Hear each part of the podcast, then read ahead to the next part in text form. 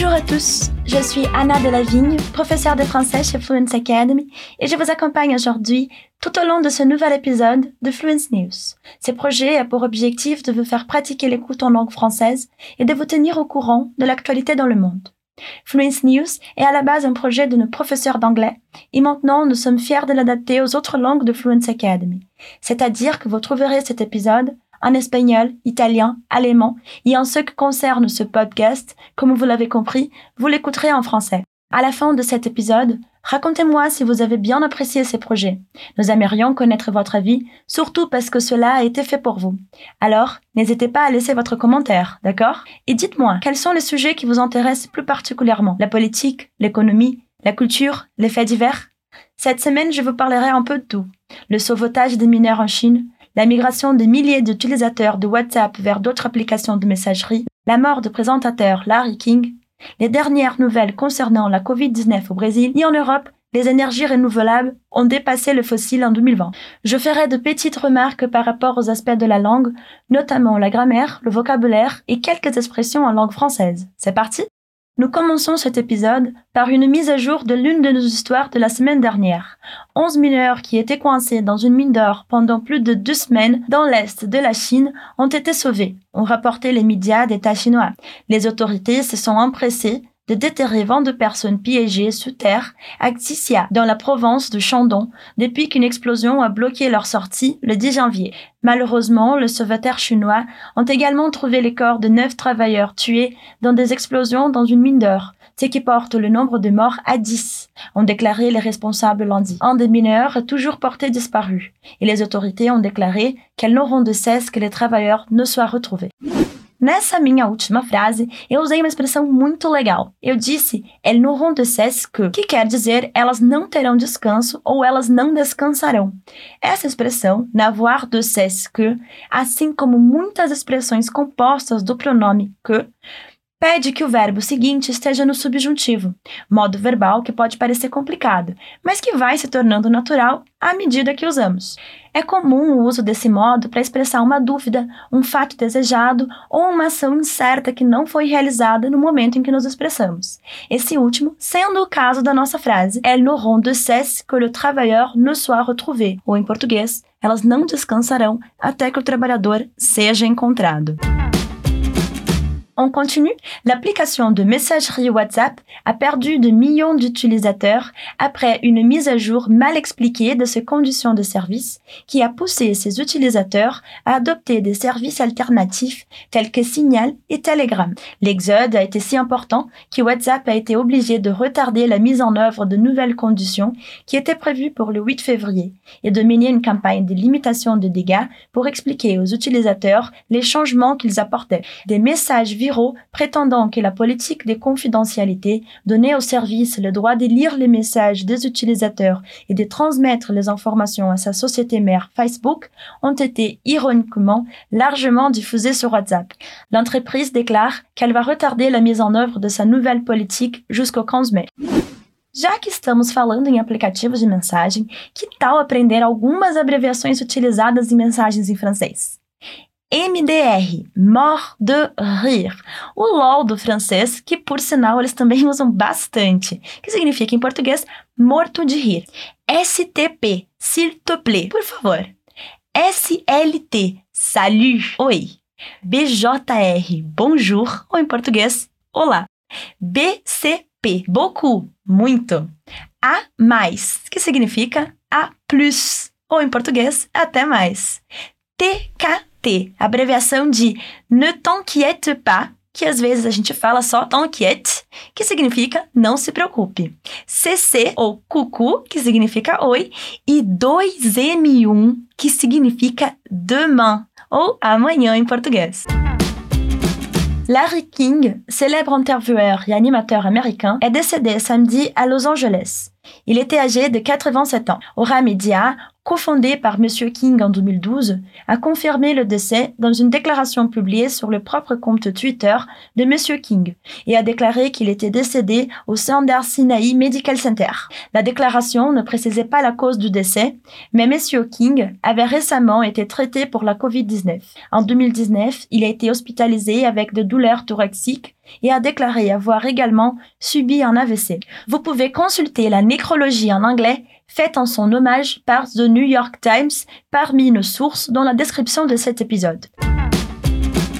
À présent, on met l'accent sur un recueil de nouvelles à propos de la COVID-19 au Brésil. L'État brésilien de l'Amazonas a reçu davantage de bouteilles d'oxygène d'urgence après que les autorités aient lancé un appel à l'aide pour traiter les patients atteints de Covid-19 dans un contexte d'augmentation dévastatrice des infections et des hospitalisations. Le ministre brésilien de la Santé, Eduardo Pazuello, a déclaré en début de semaine que le système hospitalier de Manaus s'enfondrait à cause de la Covid-19 car les installations manquaient de personnel et aussi d'oxygène.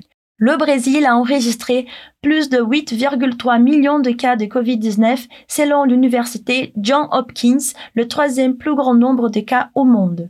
Il a également fait état de plus de 216 000 décès depuis le début de la pandémie, ce qui le place au deuxième rang derrière les États-Unis. Le Venezuela a également déclaré samedi qu'il avait envoyé le premier lot de bouteilles d'oxygène à Amazonas qui devrait arriver à Manaus dimanche. Le gouvernement vénézuélien fournira de l'oxygène pour la durée de la situation d'urgence dans l'état d'Amazonas, a déclaré le ministre des Affaires étrangères, Georges Arreaza.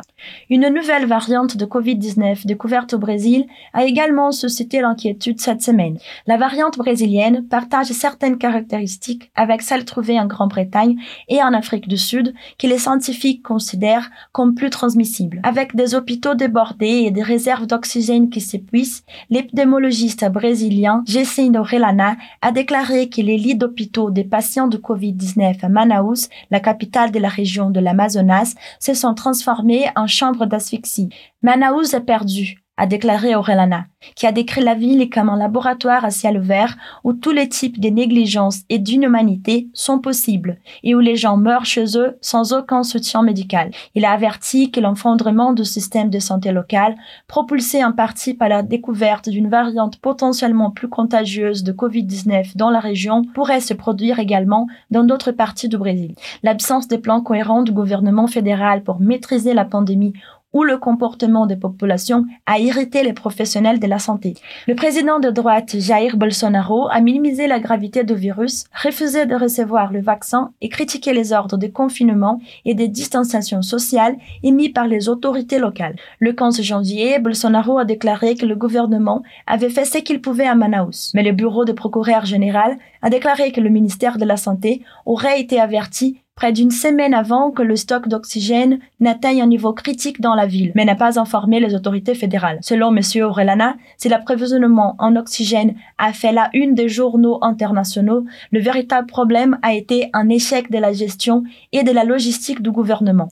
Le Brésil a commencé à déployer 2 millions de vaccins AstraZeneca COVID-19 prêts à l'emploi, fabriqués en Inde, a déclaré samedi l'Institut Fiocruz financé par l'État, alors que des manifestants se sont rassemblés dans plusieurs villes contre la gestion de la pandémie par le président Jair Bolsonaro. L'Institut a déclaré avoir commencé à distribuer les vaccins après qu'un autre programme de distribution, qui impliquait un accord entre le gouvernement brésilien et AstraZeneca, ait été bloqué en raison d'un retard dans l'expédition d'un ingrédient actif en provenance de Chine. Dans le cadre de cet accord, le Brésil s'attendait à produire localement jusqu'à 100 millions de doses de son vaccin. Suite à un effort diplomatique considérable qui a notamment vu Bolsonaro envoyer une lettre au premier ministre indien Narendra Modi AstraZeneca a accepté de fournir au Brésil les 2 millions de doses prêtes à l'emploi. Le déploiement d'AstraZeneca intervient après que le Brésil ait également commencé à distribuer le vaccin de Sinovac Biotech le week-end dernier, qui a été développé en partenariat avec l'Institut Butantan de São Paulo. Cette distribution a également été affectée par des retards d'expédition. Le vaccin Sinovac a montré une efficacité décevante d'un peu plus de 50% dans les essais brésiliens. Malgré la dépendance croissante du gouvernement à l'égard de vaccins chinois, Bolsonaro l'avait auparavant décrié comme inutile. Le vaccin AstraZeneca, qui a été développé avec l'Université d'Oxford, a une efficacité de 70,4% selon les essais préliminaires. Et on finit cet épisode, comme d'habitude, avec une bonne nouvelle. En Europe, les énergies renouvelables ont dépassé le fossile en 2020. Une étude réalisée par Agora Energy Wind et les think tank britanniques Amber a confirmé la tendance observée depuis le début de l'année dernière. 38% de l'électricité produite dans l'Union européenne en 2020 provenait d'énergies renouvelables contre 37% pour les énergies fossiles. Le type d'énergie renouvelable qui a le plus progressé en Europe a été l'énergie solaire avec une augmentation de 15% suivi de l'éolien qui avance de 9%. Quand même, les énergies fossiles, le charbon ou gaz, ne sont pas très loin. Leur utilisation, comme j'ai déjà dit, a totalisé 37% de toute l'électricité en Europe en 2020. Mais il a à noter que l'utilisation du charbon a chuté de 48% en 5 ans et ne représente plus que 13% du mix énergétique sur le vieux continent. Évidemment, ce bilan présente de fortes disparités selon les pays. Le Danemark est le champion avec 62% de son électricité générée par le renouvelable. Viennent ensuite l'Irlande 35%, l'Allemagne 33% et l'Espagne 29%. La France n'est pas en reste avec une progression évaluée à plus 14% en 2020, avec 52 TWh contre 186 en Allemagne et 76 en Espagne. Mais le chemin est long à parcourir pour se mettre au niveau compte tenu de la prédominance du nucléaire. Mais on peut considérer ces chiffres comme un bon espoir pour l'avenir. E para expandir ainda mais o seu vocabulário, que tal aprender os principais tipos de energia renovável em francês? Energia solaire, energia solar, do sol.